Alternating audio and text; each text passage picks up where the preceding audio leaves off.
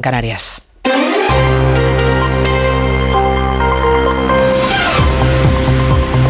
Noticias en Onda Cero.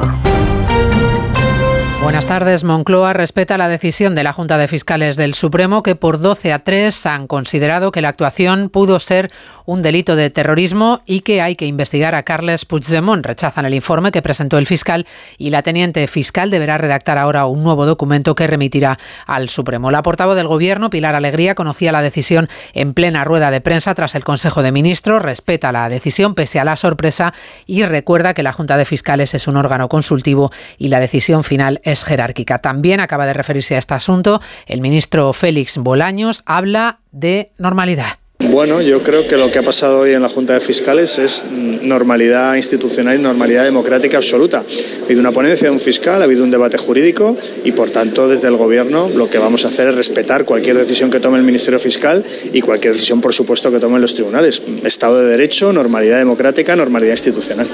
La Secretaría de Estado de Comunicación remite al Ministerio de Exteriores para explicar la polémica generada tras publicarse un documento en el BOE que situaba el verano pasado a El Ayun en Marruecos. El Polisario ha pedido explicaciones al Ministerio de Cultura, corresponsal en Marruecos, Antonio Navarro. Así es, de nuevo el Sáhara Occidental, protagonista del mayor vaivén diplomático español de las últimas décadas. Desde el gobierno se pasa la pelota de un ministerio a otro desde que trascendiera ayer un documento del BOE, concretamente la licitación de unas obras en un colegio español el 29 de agosto pasado, que situaba la ciudad de Layún, la capital del Sáhara Occidental, en Marruecos. Cuando el documento fue publicado llevaba el membrete del Ministerio de Cultura, entonces dirigido por el socialista Miquel Iceta y hoy por Ernest Urtasun de Sumar, que se desvincula del texto. Tampoco el Ministerio de Educación quiere saber nada del documento del BOE. Entre tanto, el representante del Frente Polisario en España, Abdullah Arabi, ha dirigido una carta al ministro de Cultura Ernest Urtasun en la que le traslada el rotundo rechazo a la indebida referencia de Layún como ciudad marroquí.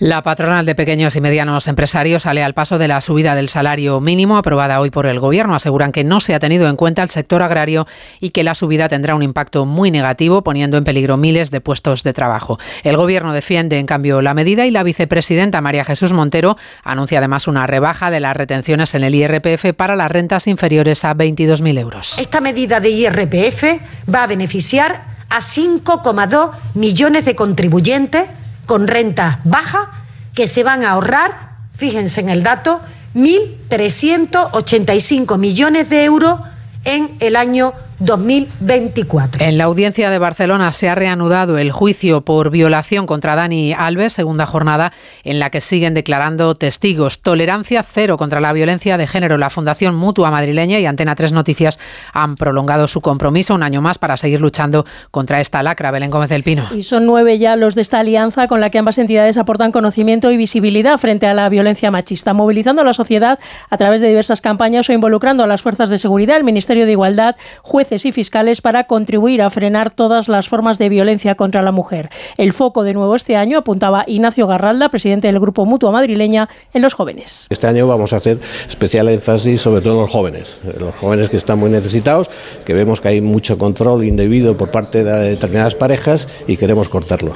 Además de un webinar impartido por la Policía Nacional Tolerancia Cero, volverá a reeditar quinta edición ya su macroestudio sobre conductas que normalizan la violencia de género. Y las cifras actualizadas de los embalses que siguen bajando. La reserva de agua está al 50% de su capacidad por culpa del anticiclón y de las prácticamente nulas precipitaciones esta semana en todo el país. Jessica de Jesús. España tiene en estos momentos la quinta reserva hídrica más baja en esta época del año desde 1995. La primavera adelantada que hemos tenido estos días y la falta de lluvia dejan Andalucía y Cataluña en mínimos. Las cuencas del Mediterráneo andaluz están al 18,2%, las internas de Cataluña al 15,7% y las de Guadalete Barbate al 14,6%. La situación es, sin embargo, completamente distinta en el norte peninsular, donde las precipitaciones dispersas dejan la reserva del Cantábrico Oriental al 84,9%. Los embalses de la costa de Galicia están al 83% y las cuentas internas del País Vasco al 81%.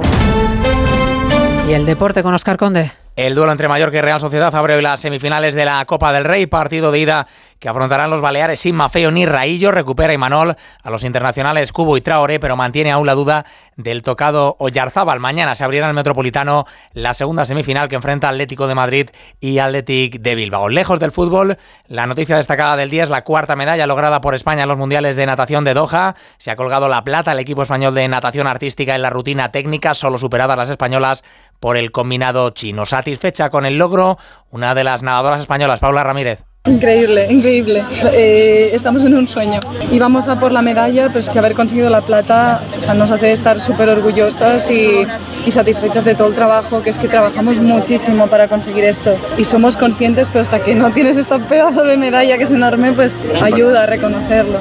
La noticia triste del día nos ha llegado con el fallecimiento de Miguel Ángel López, el que fuese guardameta del Real Madrid y de la selección española a los 76 años de edad.